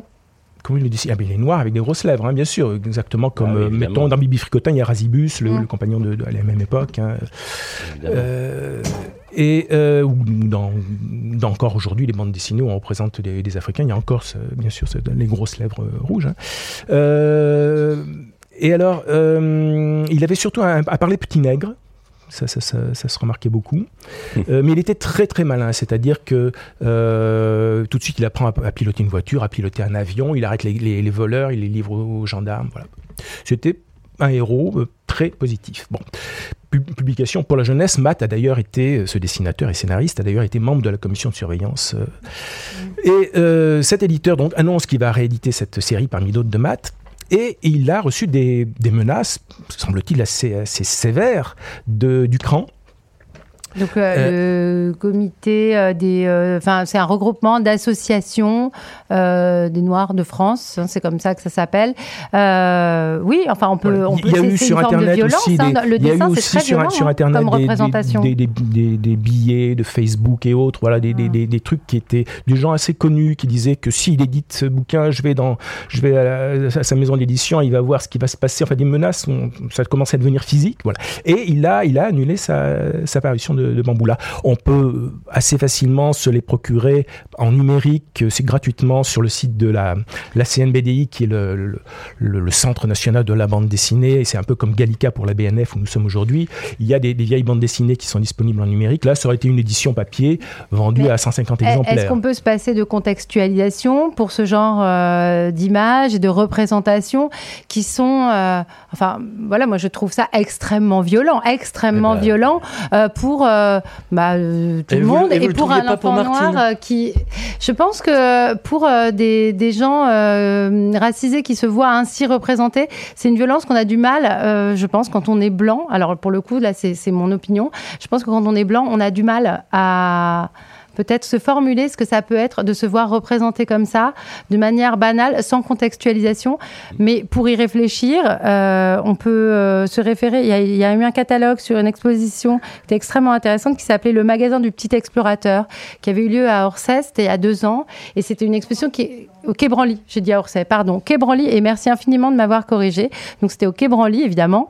Euh, et cette exposition euh, recontextualisée dans les publications jeunesse, parce que c'est beaucoup dans les publications jeunesse qu'on a représenté l'ailleurs, l'exploration, l'étranger, à travers la figure aussi du bon sauvage, qui est une figure plus ou moins positive et extrêmement ambivalente. En fait, ça commence avec des publications pour les rois, hein, avec les premiers explorateurs, et puis ça arrive dans les boîtes de chocolat avec euh, aussi Banania. Évidemment, pour les personnages. Banania, qui est un personnage polémique sur, la- et qui, Qui a, a changé, retiré, et oui. qui a changé sous euh, la pression. Je ne sais pas si on peut parler de publication jeunesse pour euh, une, une plaquette de, de- une boîte de cacao et des plaquettes de chocolat, mais en tout cas, oui, il a été modifié parce que bah, parce qu'on change et parce que ça change. Mais euh, avant de prendre les questions du public qui sont sûrement juste extrêmement finir, euh, intéressantes, juste- ouais, je- votre ouais. réaction et puis j'ai une question. Par, par exemple, par, par rapport à, à- à cette commission, elle ferait bien de regarder effectivement euh, ces, ces choses-là et de demander qu'il y ait un avertissement. Là, pour le coup, elle servirait à quelque chose en demandant, par exemple, de sortir un bouquin qui fait pas partie du patrimoine, je vois Tintin au Congo ou un truc comme ça, de mettre un bandeau en disant que cette euh, bande dessinée était euh, faite à cette époque-là, etc., dans telle telle chose. Je pense que ça serait important. De... Si vous voulez qu'on parle de la commission, là j'ai amené quelques, quelques images de. de ah, et ça, c'est vraiment super de pouvoir. De, euh... ah oui, des cas récents hein, euh, de, de, publications qui ont eu des, des problèmes avec. Donc la loi de 1949, toujours d'actualité, on va, on va l'illustrer. J'aimerais bien que ça soit pas en automatique, mais je sais pas faire, donc je voilà. Donc ça, c'est Riyad Satouf, c'est on va dire la dernière grosse affaire. Euh, comment vous savez que moi j'ai pas l'habitude d'utiliser ce truc. Bah, je crois que c'est avec la flèche, mais. Euh... Pour pas que ça, ça, passe les images, non, ça veut toujours passer les images. Ça c'est très agaçant. Oh. Comment faire? Si j'appuie là, ça va l'ouvrir. Non. Riyad Satouf, c'était en, en, 2004. Euh, on va dire que c'était le prototype de, de, ce qui va devenir euh, l'arabe du futur qui est un best-seller aujourd'hui. Et euh, il, racontait son, enfance euh, en Syrie.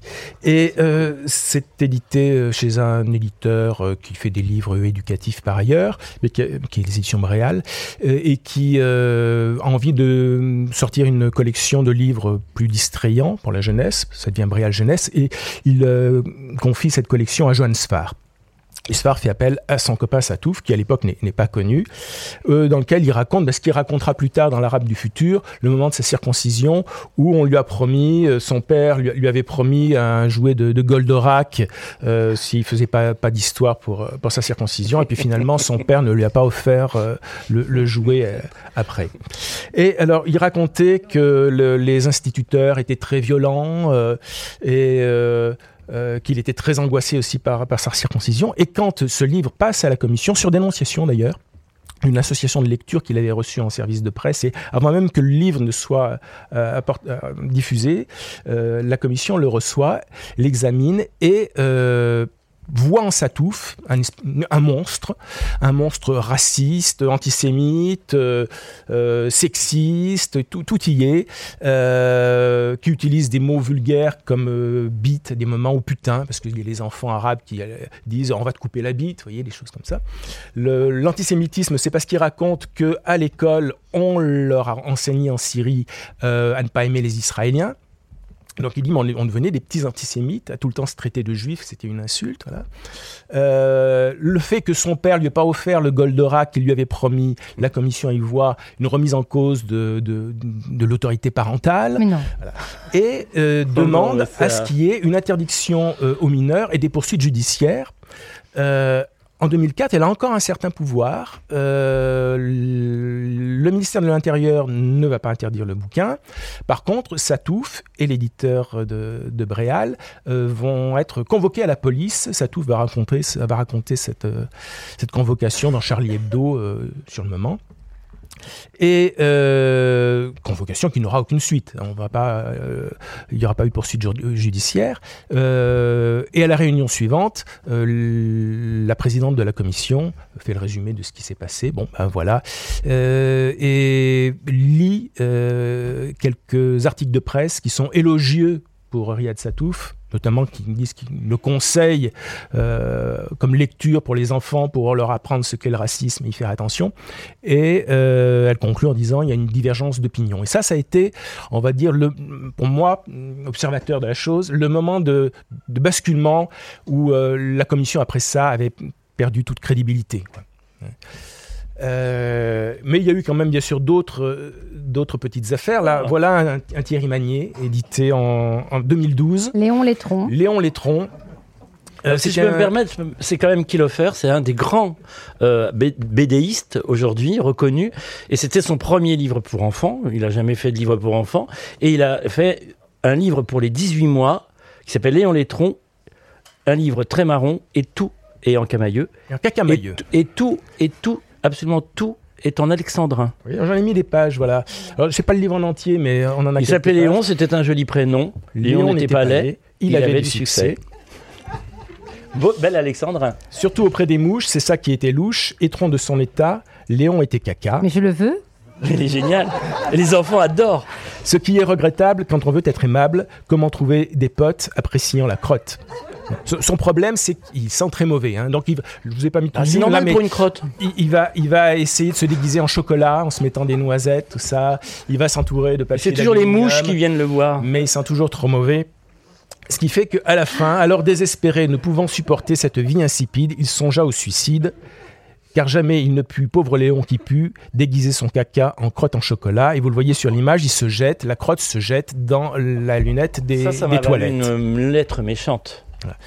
Donc, vous l'avez, le livre a été, la commission. La commission. Le livre était paru en 2007 et cinq ans après, la commission a reçu une, dénonciation qui était passée par euh, l'Observatoire national de la protection de l'enfance. C'était un particulier qui, qui s'était plaint.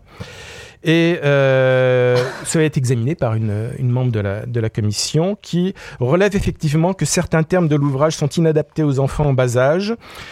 Euh, par ailleurs, l'histoire elle-même qui est contée met en évidence le caractère morbide du personnage principal, un étron, celui-ci terminant sa vie par un suicide. Voilà. Et il est envoyé une lettre à Thierry Magnier en disant que le livre porte atteinte à l'épanouissement moral de la jeunesse et, caractérise les éléments de l'article 2 de la loi du 16 juillet 1949, ce qui est complètement du pipeau, parce que jamais un, juge n'irait condamner ce livre. On sent un certain désœuvrement de la part de la commission. Euh. Oui, ça on le sent. J'avais oublié les termes. Le terme sentir n'était peut-être pas le, mieux choisi. Bah, c'est surtout que bon, le, le caca, quand même, à cet âge-là, pour les 18 mois, ça marche bien, quoi. 2013, euh, c'est chez un grand éditeur euh, Delcourt, les éditions Delcourt, qui sont un des premiers producteurs de, de bande dessinée en France.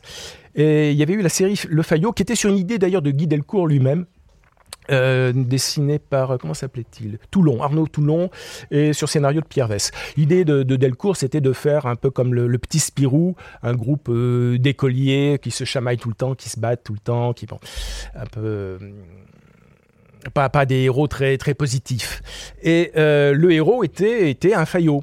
Et avec les, les, autres, les autres élèves de la classe, c'était des, des brutes qui pensaient que à, à, le, à, le, à, le, frapper, à le maltraiter, euh, c'était des, des, gags en une page.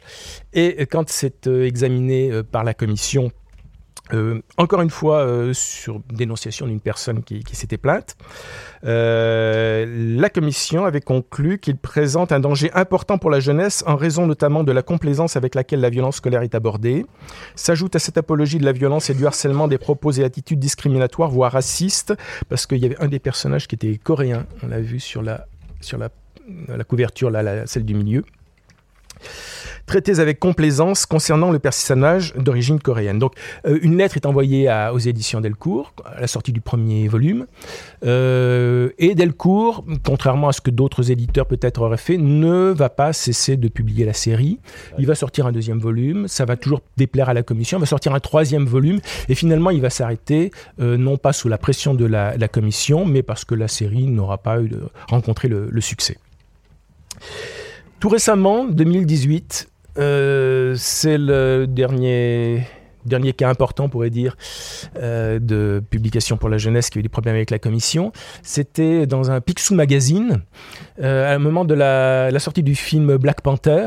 Mm. La Panthère Noire. Donc vous arrivez à lire les textes. Je, dis les textes de ce dessin humoristique qui était paru au sommaire de, de Picsou Magazine.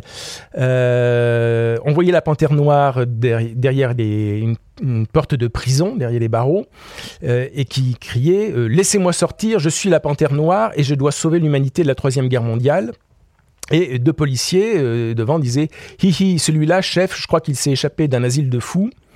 Et un deuxième policier Et s'il disait vrai, vérifiez plutôt auprès des eaux de la ville sur le gag portait sur le fait que c'était la panthère noire, donc il avait pu s'échapper du zoo, mais euh, dénonciation également, euh, ça a été considéré comme raciste. Alors euh, la commission a envoyé une lettre. Mais ce qui a surtout pesé auprès de la rédaction française de, de Picsou Magazine, c'est que, dépendant de Disney, ils sont très sensibles à ces questions-là, de politiquement correct, et il, leur a été demandé de modifier la, la version pas la version imprimée, elle était déjà en kiosque, mais la version euh, numérique. Là, vous avez le sommaire du Picsou avec le dessin sur la version papier, et à droite, le, sommaire tel que vous le trouverez en, édition numérique si vous le, téléchargez. Et alors, tout récemment, c'est le dernier exemple, euh, c'est un livre qui a été euh, interdit cet été Alors vraiment interdit, c'est-à-dire euh, c'est le ministère de l'Intérieur qui a euh, signé un arrêté de triple interdiction, interdiction de vente aux mineurs, d'exposition et de toute publicité. Là, c'est une vraie, une vraie censure, là. Oui, le livre peut toujours être euh, vendu, d'ailleurs je l'ai acheté, mais on ne peut plus le, trouver de façon visible en librairie, on ne peut plus non plus en faire de la publicité, donc le vendre par correspondance, etc.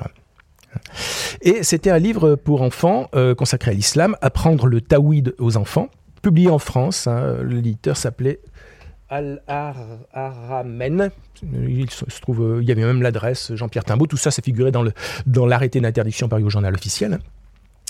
Et euh, alors le Tawhid, moi je connais pas bien ces questions, je ne savais pas ce que c'était, j'ai cherché Wikipédia, c'est d'après Wikipédia le premier pilier de l'islam, c'est l'unicité d'Allah, il y a un seul Dieu et voilà pas d'autre Dieu et, c'est lui qui a raison, voilà. Et, et ce sont des extraits, c'est un livre qui existe en arabe et qui, a plusieurs euh, éditions euh, françaises avec des variations de traduction. Là j'en ai amené une, une autre traduction que j'ai, qui, est parue chez un autre éditeur, et c'est des citations extraites de, du Coran, euh, sous, forme de questions-réponses. Hein. Euh, qu'est-ce que qu'est-ce que Allah Qu'est-ce que ta religion Qu'est-ce que euh, le Coran Et puis il y a un petit extrait avec, avec une petite réponse. Et puis ça c'est sur la page de gauche en français et sur la page de droite c'est en arabe. Tout ce que j'ai pu remarquer euh, comme différence entre les éditions qui, euh, qui circulent librement, peut-être qu'elles seront interdites prochainement, je ne sais pas, mais je doute que ce soit le début d'une vague d'interdiction de, de, livres sur l'islam, euh, c'est que dans par exemple l'édition que vous feuilletez, Louise, euh, qui on va dire est, autorisée, même si c'est pas le terme du tout qui convient, euh, autorisée, ça veut rien dire, elle peut être interdite demain. Euh, c'est que par exemple ceux qui sont qui ne croient pas en Allah, attendez, excusez-moi, je vais le prendre en main pour, citer exactement la citation exacte, c'est comme un livre de catéchisme en fait. Voilà, oui, voilà. oui. dans cette édition, voilà. Qu'est-ce que l'islam, par exemple? C'est adorer Allah sans rien lui associer, obéir à Allah. Et Allah dit Et quiconque désire une religion autre que l'islam ne sera point agréé. Donc là, cette phrase Et quiconque désire une religion autre que l'islam ne sera point agréé. Dans l'édition interdite, j'ai pas exactement les termes en tête, mais c'était euh, Les mécréants sont les ennemis. Hein. Euh, et le l'arrêté d'interdiction paru au journal officiel dit exactement ceci, euh, que le livre contient des propos susceptibles d'inciter à la discrimination ou à la haine envers les personnes ne pratiquant pas l'islam wahhabite. Voilà. Ça, c'est la première fois que, première fois qu'un livre pour la jeunesse est interdit avec l'article 14 par le ministère de l'Intérieur. Ça s'était jamais produit depuis 70 ans. C'est également la première fois qu'un livre euh, est entré à l'islam a, a, des problèmes avec euh, la commission et la loi de 49, à ma connaissance. Euh, quoi d'autre? Et puis il n'y avait plus d'interdiction du ministère de l'Intérieur depuis, euh, je vous le disais, les revues porno euh, interdites il y a une douzaine d'années. Hein. et, et, depuis, il n'y avait, avait, plus rien. Redites-moi, là, là c'est juste l'été dernier. Ça, au mois de juillet. alors, il y a eu, c'est assez curieux, entre la signature de l'arrêté et l'apparition au journal officiel, c'est-à-dire au moment où la publication est interdite, c'est passé deux mois, donc ça a été officiellement interdit fin août. Euh, dans un contexte évidemment euh, qu'on connaît en France, euh, avec la mémoire d'attentats encore assez récents, c'est vrai que des phrases sur les mécréants peuvent choquer, mais là, c'est plus la, la, censure au sens de la loi de 49, ça va beaucoup plus loin. quand on a préparé cet entretien, Thierry Magnier, vous me disiez, mais vous, cette commission, en fait, ça vous dérange pas qu'elle existe et, les, lois euh, telles qu'elles sont aujourd'hui euh, écrites vous n'avez pas tellement envie qu'on les réécrive. Hein. C'est assez, assez, risible quand on la lit dans le. Dans le c'est les dix commandements un petit peu. Ah oui, je les ai là si vous voulez. oui, c'est ça. On ne doit pas. Euh, il y a, y a la, la, paresse, on ne doit pas. Alors ça, c'était les anciens critères. retirer la paresse. Ça, c'était en 1949, ça a été changé en, en 2011. Alors, de 1949 ah. à 2011, les critères, c'était ça pour les publications pour la jeunesse. C'est intéressant. ne pas présenter sous un jour favorable le banditisme, le mensonge, le vol, la paresse, la lâcheté, la haine, la débauche ou tous actes qualifiés crimes ou délits ou de nature à démoraliser l'enfance ou la jeunesse. Ouais, alors bon, c'est vrai que le racisme, etc., on peut comprendre, mais tout, tout le reste, bon, euh, c'est tellement bien. Au, début, au début de votre carrière, c'était ces critères-là. Hein. Ah mais maintenant, c'est plus ça. Maintenant, depuis 2011, c'est le caractère pornographique. Bon, dans les mmh. publications pour la jeunesse, il y en a généralement pas. Hein. Ou alors, il ne faut pas que la publication soit susceptible d'inciter à la discrimination ou à la haine contre une personne déterminée ou un groupe de personnes, euh, susceptible d'inciter aux atteintes à la dignité humaine, à l'usage, à la détention ou au trafic de stupéfiants ou de substances psychotropes, susceptible d'inciter à la violence ou tous actes qualifiés de crimes ou de délits ou de nature à nuire à l'épanouissement physique, mental ou moral de l'enfance ou la jeunesse. Voilà, moi je me dis que si aujourd'hui on revoyait cette, cette loi 49, je pense que c'est une vieille dame, il faut la laisser comme elle est, parce qu'aujourd'hui, avec tout ce qui se passe dans, dans, tout ce qui est intégrisme et autres, on risquerait d'avoir une loi qui se durcisse et qui nous empêche de, de créer nos bouquins. Donc euh, là, on s'en accommode bien. Euh, je crois que tout le monde s'en accommode bien. Laissons-la laissons -la vivre pour l'instant. Voilà, je pense qu'aujourd'hui, euh, avec tous les intégristes de tout poil, je pense qu'il est, il est nécessaire de, de, la laisser tranquille. Enfin, c'est un peu mon avis. Puis elle me dérange pas, en fait. C'est intéressant quand même euh, que vous pensiez ça. Alors, est-ce que euh, pourquoi c'est gênant? Bah, bah, Non, mais parce que finalement, euh, cette loi, avec toutes ses imperfections et avec ce passif et ce passé qu'on a raconté, finalement, elle semble la moins mauvaise solution avec une commission qui s'empare plus tellement de beaucoup. Il y a des tas de, pays où ça n'existe pas. Hein. Oui, je vous dis, non, on pourrait très bien. dans les années 50, ils ont tous. Non, non, mais quand l'alimentation, ça a été abandonné partout. Hein. Le Comics Code Non, non, mais qu'on la supprime, je trouve ça très bien. Mais vous avez peur pire. Hein, peur que ce soit pire. ça dit quelque chose du contexte et de, ah de vos inquiétudes. Pour se régénérer, d'ailleurs, la Commission aurait souhaité euh, qu'on étende, par exemple, ses, son, domaine de, son champ d'action à d'autres domaines, les jeux vidéo, la télé, Internet. Enfin, il y a eu des tas de demandes comme ça, les DVD. Euh, euh, elle pourrait euh, renaître pour le, pour le cinéma. Il y a déjà euh, pour le cinéma des Il y a une commission de classification. Oui, c'est pas la commission de, surveillance. Non, non, mais là, ça existe pour le cinéma. Avec euh, et, pour, et, pour, et pour la télévision, puisqu'on voit des, des, pastilles. Hein. Est-ce que vous avez des questions? Parce que moi, j'aime bien quand la salle peut nous poser aussi des questions. Enfin, surtout à Thierry Magnier et Bernard Joubert, parce que moi, j'ai encore des questions si vous voulez, mais Madame. Ça, il faut, voilà, il faut... Merci. On vous apporte donc le micro.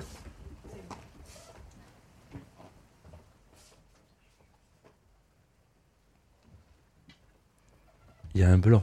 Ah oui, alors du coup, je peux meubler un petit peu. Vous n'hésitez pas à vous présenter et à nous dire ce que vous faites. Mais je crois que si pour la captation, il faut pour la captation, il faut parler dans le micro parce que sinon. D'accord. Alors en plus, a priori, j'ai deux questions, mais éventuellement, si c'est trop long, il y aura, vous répondrez qu'à, vous répondrez qu'à une seule. Je m'appelle euh, Anne-Sophie de Montsabert, je suis correctrice euh, dans le milieu de l'édition jeunesse. Voilà. Donc, en tant que correctrice, je corrige tous les jours des bouquins pour la jeunesse et je vois apparaître, conforme à la loi du 16 juillet 1949. Et justement, ma question porte là-dessus parce que si euh, très peu de livres sont examinés par la commission. À quoi sert cette mention sur les bouquins, en fait? Elle est obligatoire. Elle est obligatoire? C'est prévu dans la loi. Euh, ça veut rien dire, hein. ça veut absolument rien dire. C'est-à-dire que ça ne veut pas dire qu'ils sont conformes à la loi. Hein. Alors il y a notamment des gens qui sont pour le maintien de la commission, en tout cas de la loi de 1949. Ce sont les bibliothécaires pour des raisons.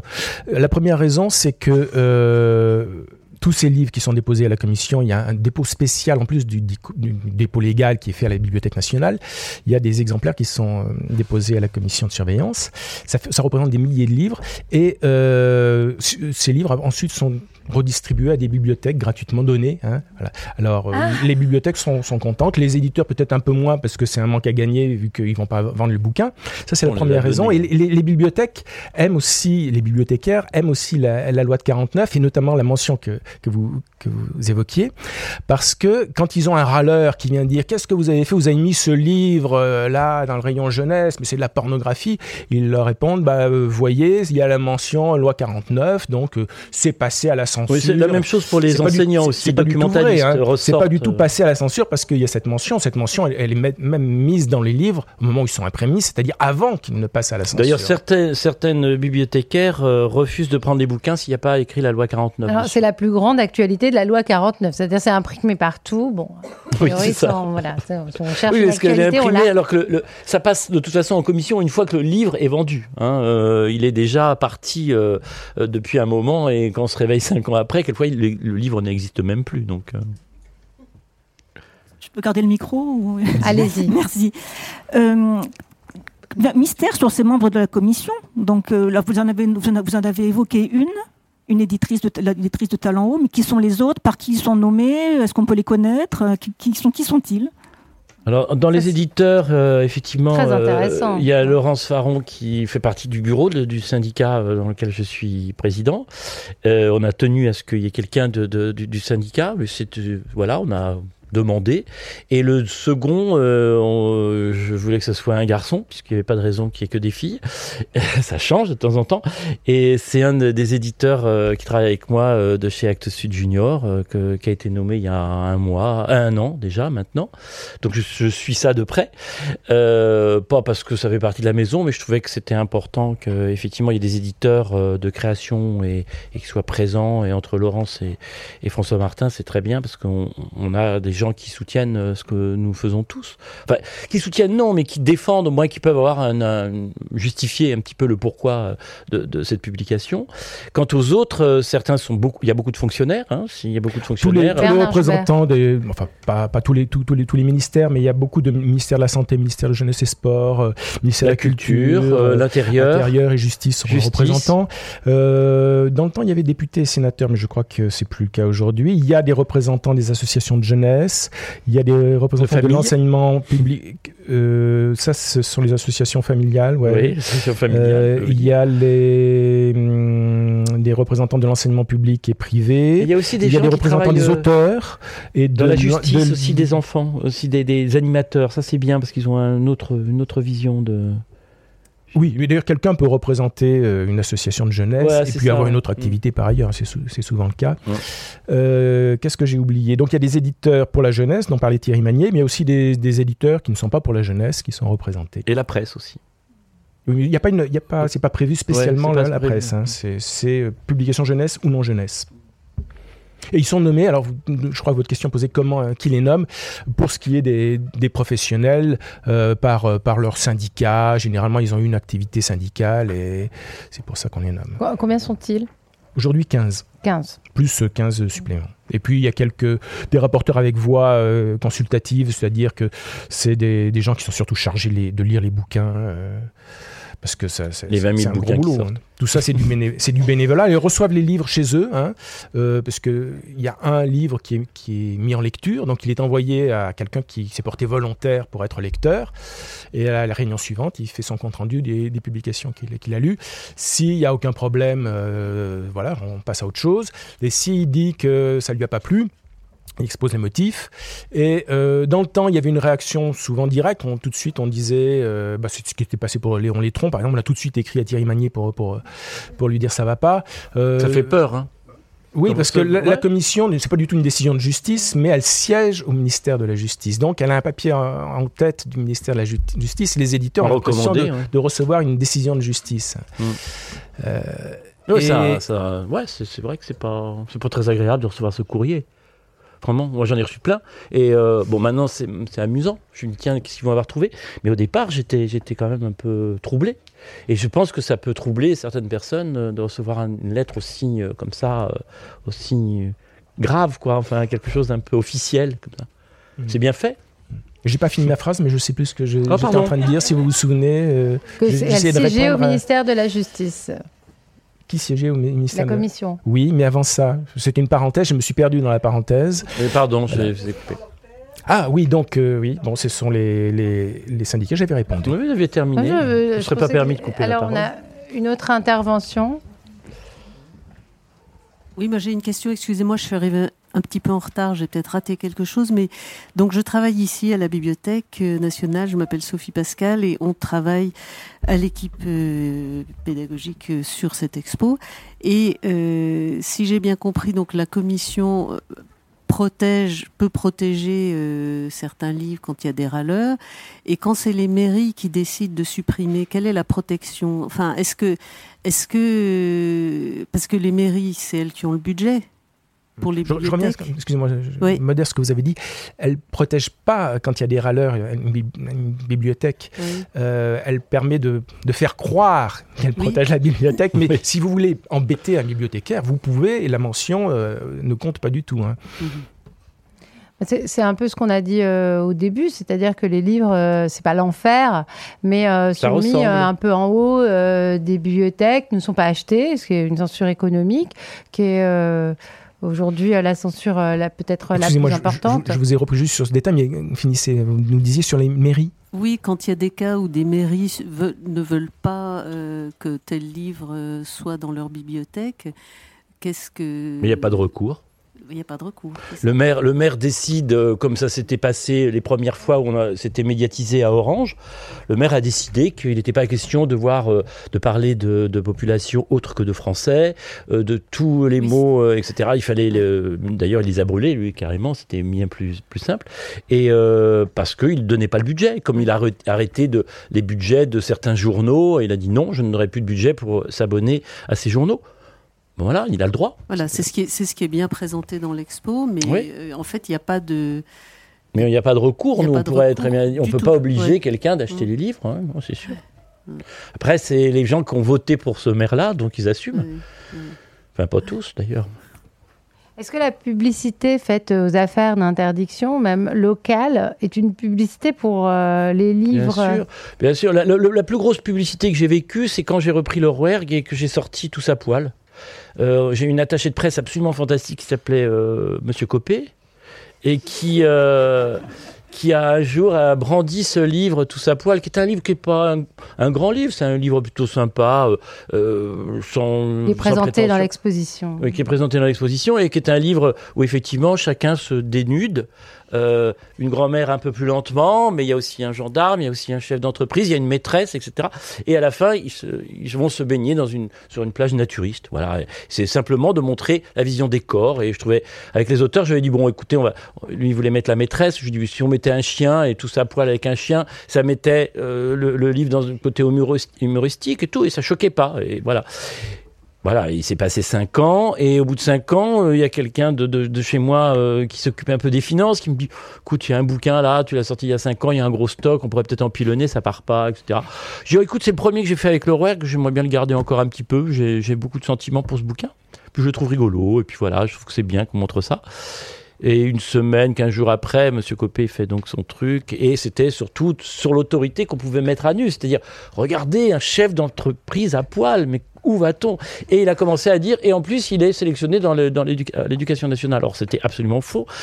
Il y avait juste du côté de Grenoble euh, des, des, instits qui s'étaient réunis, qui avaient dit ah ce bouquin dans nos bibliothèques c'est important. Quand on parle du corps etc il est, amusant bon voilà. Ce bouquin j'en avais vendu à peu près 800 en 5 ans vous voyez ce que j'ai dû pervertir beaucoup d'enfants et euh, j'en ai vendu en 15 jours 40 euh, 000 voilà donc, mais l'intérêt, de ce bouquin-là, euh, ce bouquin-là, il est devenu un peu, un peu militant. Beaucoup de bibliothécaires l'ont euh, par principe, et beaucoup de libraires aiment bien l'avoir en rayon. Donc, effectivement, c'est un bouquin qui continue à tourner gentiment, alors qu'il n'avait pas du tout cette destinée.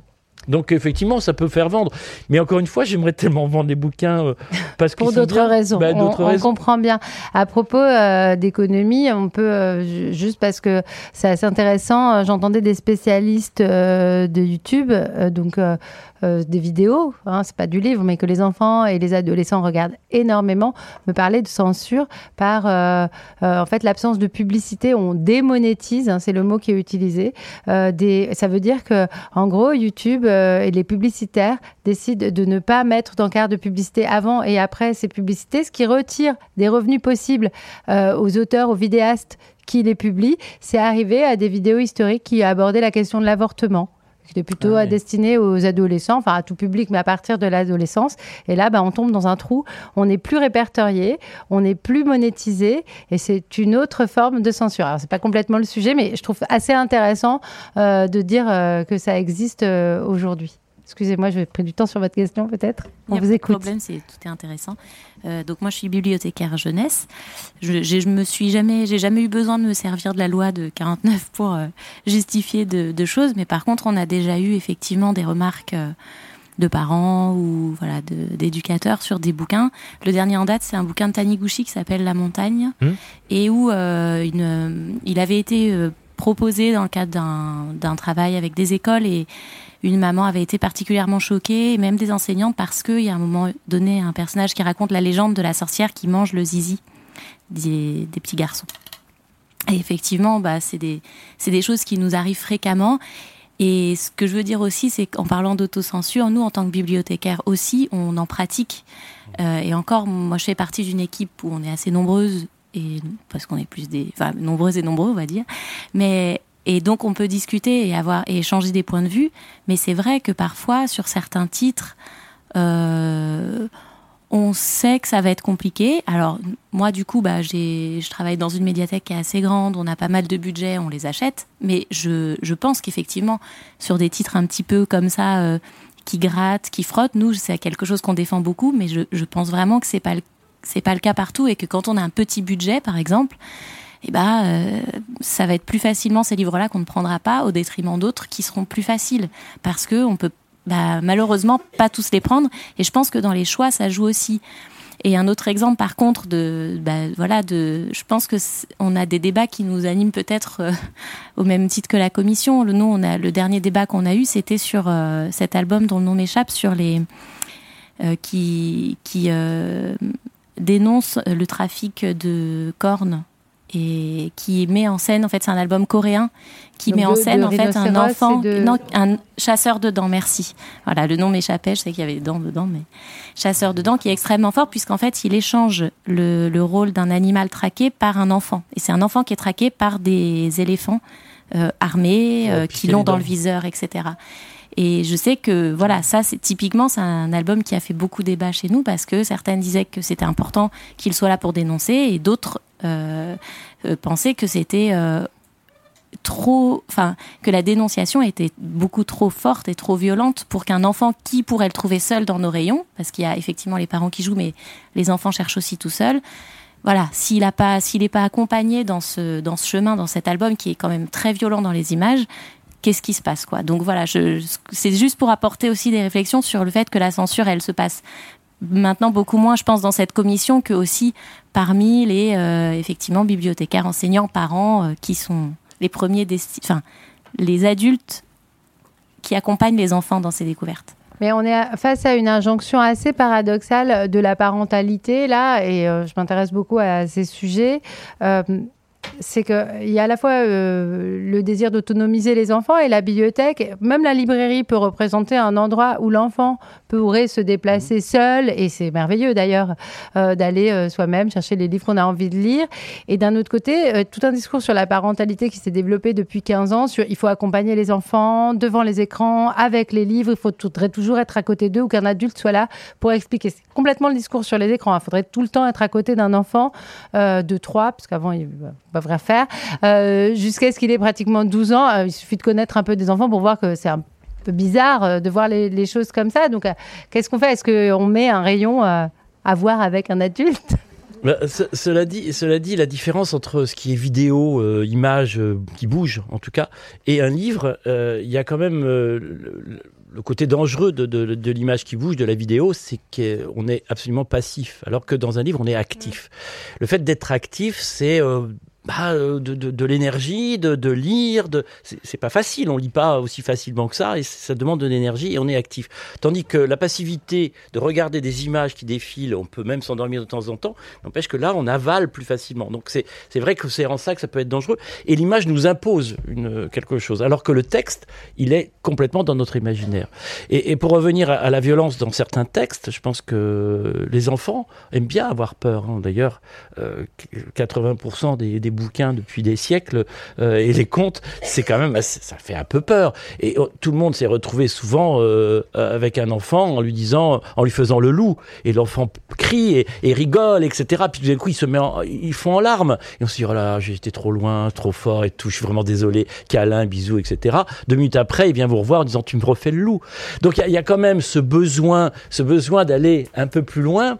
Alors évidemment, il faut faire très attention. Et puis la différence aussi avec l'adulte, c'est que l'enfant, quand il y a une maison qui brûle à l'intérieur de livre, c'est ce que je prends toujours comme exemple. Quand la maison brûle à l'intérieur du livre et qu'il ferme le bouquin, il sait très bien que le livre ne va pas, s'enflammer. Il sait très bien que les monstres ils sont à l'intérieur du livre. Alors que les parents pensent que ça c'est encore euh, là et que ça va brûler et que c'est dangereux. Donc il faut laisser aussi une part euh, aux enfants de leur naïveté aussi par rapport à un sujet qui leur fait absolument pas peur. Dans cette histoire d'arracher les dents d'un enfant pour y piquer l'ivoire, euh, inversement par rapport à, l'éléphant, il peut trouver ça aussi euh, tout à fait normal, vengeance des animaux, parce qu'ils sont aussi à un âge où ils aiment bien défendre les animaux, donc bah pourquoi pas. Je pense qu'il faut alors effectivement, et vous avez raison, il y a certains livres qui demandent à avoir un accompagnement, et ça c'est important. Et puis suivant aussi la, la, population avec laquelle on se trouve, euh, il y a des gamins qui ont subi pas forcément des choses très agréables et, qu'il faut accompagner dans, dans, un livre. Et encore une fois, il faut que vous aimiez ce livre pour, pour, pouvoir le partager. Mais je pense que tout ça, vous êtes des professionnels, vous savez le faire, et il n'y a pas de souci. Quoi. Voilà, les gens croient qu'on leur met des brûlots dans les mains et qu'ils vont devenir des révolutionnaires ou, ou ils vont être complètement euh, malades euh, quand avoir 18 ans. Est-ce qu'il y a une autre intervention? Je ne sais pas si on peut euh, dépasser l'horaire, mais moi j'aime bien prendre euh, les questions. je vais essayer de faire vite. bonjour. je me demandais, parce qu'on parle beaucoup de publications très jeunes publics, majoritairement, mais est-ce que la commission a intervenu, vous parliez des bandes dessinées caviardées, les comics, pour des choses plus adolescentes Enfin, moi je pense à l'arrivée du manga en France et l'affaire avec Ségolène Royal, mais plutôt pour la télévision. Est-ce que la commission est intervenue pour l'application littéraire Il y a une grosse part du marché du manga, notamment? Alors, le manga, euh, la commission a commencé à les examiner. Euh, oui, à l'époque de, Dragon Ball et compagnie. Hein. Euh, moi, je suivais ça en me disant un jour, euh, elle va se mettre à vouloir interdire les mangas et ça va être une catastrophe parce que elle s'était attaquée par exemple au Pocket italien à un moment et il y avait une maison d'édition qui s'appelait Vie France qui publiait les Pocket italiens et il y a eu des centaines de titres interdits. Je me suis dit le jour où ils vont s'attaquer aux mangas, ça va peut-être être un, massacre. Et en fait, euh, il y a eu euh, un ou deux titres interdits. Euh, le manga euh, Angel de Eugene, qui était publié chez, chez Tonkam, était une série, euh, a été interdit d'exposition. Moi, j'avais réagi à cette époque en lançant une pétition de professionnels de l'édition on avait été une quarantaine que j'avais fait signer. C'était vraiment le responsable du, du, festival d'Angoulême, le responsable du musée de la bande dessinée d'Angoulême, Möbius, enfin vraiment des gens importants qui avaient signé cette pétition euh, contre cette interdiction. On l'a envoyé ensuite euh, au ministère de l'Intérieur et à la commission. Est-ce que ça a eu un effet ou pas? Je ne sais pas, mais ça s'est arrêté à ce moment-là. On devait être en 94. Et par la suite, il n'y a plus du tout eu de, manga interdit. Euh, des fois, en réunion, ils s'en prennent à, ils s'en étaient pris à Lovina, qui était une série avec des gros seins. Ils s'en étaient pris au, au voleur ou sans visage, une série de de comment s'appelait ce groupe de filles euh, dessinatrices japonaises? De, de, Clamp, voilà, je crois que c'était une série de Clamp. Merci. Et c'était un, un, personnage à la Arsène Lupin qui était, qui était voleur et gentleman. Quoi. Et, à cause de ça, euh, la personne qui l'avait examiné avait demandé une interdiction mineure, mais le ministère de l'Intérieur ne, ne l'a pas suivi. Mais en ce qui concerne les, romans adolescents, si c'est régulier, hein, euh, rassurez-vous, on a notre dose. Hein, tout ce qui est Enfin, moi, j'ai plusieurs collections euh, d'une seule voix et choses comme ça, qui sont des, des, des, des, textes un peu percutants pour adolescents, lycéens. Euh, on est aussi, euh, on est aussi taclé là-dessus. C'est pour ça que là, j'ouvre une nouvelle collection qui s'appelle L'Ardeur, qui voilà, sont des collections érotiques. Qui vient, de sortir avec un ouvrage de Camille Emmanuel. Oui, absolument. Ouais. Et, et, donc. Est-ce que c'est explicite, c'est ça? Ah oui, c'est explicite. Mmh. Ouais. Mais comme tout un tas de livres, en mais fait. Comme, en fait, moi, j'ai voulu faire cette collection un petit peu par rapport à cette loi par rapport à ce, ce côté euh, bien pensant qui m'agace profondément et qu'on copie, dont on copie les, les trucs de, de, des États-Unis, et de dire, eh ben oui, on peut parler de l'érotisme des adolescents et c'est quand même plus intelligent de leur dire avec de la littérature que plutôt qu'ils aillent regarder sur le, sur le, sur le web. Et euh, je me dis que voilà, et j'ai mis euh, sur ces couvertures interdit aux moins de 15 ans. Comme ça, je suis sûr que toutes les, tous les lecteurs de moins de 15 ans vont vouloir le lire. moi, moi j'ai une question pour Thierry Manier, comme si j'étais dans la salle, je vais la poser. Euh, il y a quelque chose que qui m'insupporte euh, aujourd'hui dans le milieu de l'édition. Euh, ce sont les éditeurs qui, qui font relire euh, les manuscrits euh, par des avocats, les relectures juridiques avant parution. Est-ce que c'est quelque chose que vous pratiquez? Alors, je vais ajouter, parce qu'il n'y a pas que les avocats aux États-Unis, les livres, et pas seulement jeunesse, sont relus par des lecteurs qu'on estime concernés par le sujet dont on parle. Par exemple, des homosexuels, si on parle d'homosexuels mmh. dans, dans, le livre, pour vérifier qu'on en parle de la bonne, entre guillemets, façon, euh, des jeunes si on parle de jeunes, euh, des noirs si on parle euh, de personnes noires. Enfin, voilà, il y a eu un article récemment, je crois que c'était dans l'Observateur, mais je n'en suis pas sûre, sur cette question. Si je pouvais mettre une petite bibliographie hein, de, voilà, de tous les trucs dont on va parler, je le ferais, mais je, voilà, chercher sur les moteurs de recherche. Donc pareil, donc avocat et puis lecture. Alors il y a, je vais pas faire, je vais pas faire de délation, mais il y a certains éditeurs que je connais très bien qui ont euh, un, euh, comment, des parents, un couple de parents qui ont un psy, et qui ont un instituteur, tout ça du 6e ou du 7e arrondissement, bien sûr, et qui euh, donne, qui corrige avant la correctrice, qui mmh. corrige un petit peu avant et qui dit ça c'est pas bien, ça c'est pas bien, et qui font un produit. Et bien évidemment, jamais chez moi il y aurait quelqu'un qui pourrait se permettre de dire, à part l'auteur et l'éditeur, d'entrer. De, Après, c'est voilà, on jette le bouquin, on, on, assume et on prend le risque, mais surtout pas de l'aseptiser. Après, ça fait des bouquins qui se ressemblent tous, évidemment si on retire tous euh, les... Ou qui ne paraissent pas. Ou qui paraissent pas, ouais. On me fait signe euh, qu'il est temps d'arrêter. Enfin, on aurait vraiment pu continuer. C'était ah, toute la nuit. hyper intéressant. Et merci pour vos questions. Merci à tous. Et merci, surtout euh, Thierry Joubert et Bernard Manier. Et on vous donne rendez-vous dès demain euh, au, au, salon du livre de Montreuil quand même. Et c'est Thierry Magnier et Bernard Joubert. Hein. Je viens de faire une petite inversion. Et oui, et demain commence euh, le salon. On est obligé de faire euh, Vous venez d'écouter un podcast de la Bibliothèque nationale de France. Retrouvez les conférences, rencontres et créations de la BNF sur toutes les plateformes de podcast ainsi que sur le site bnf.fr.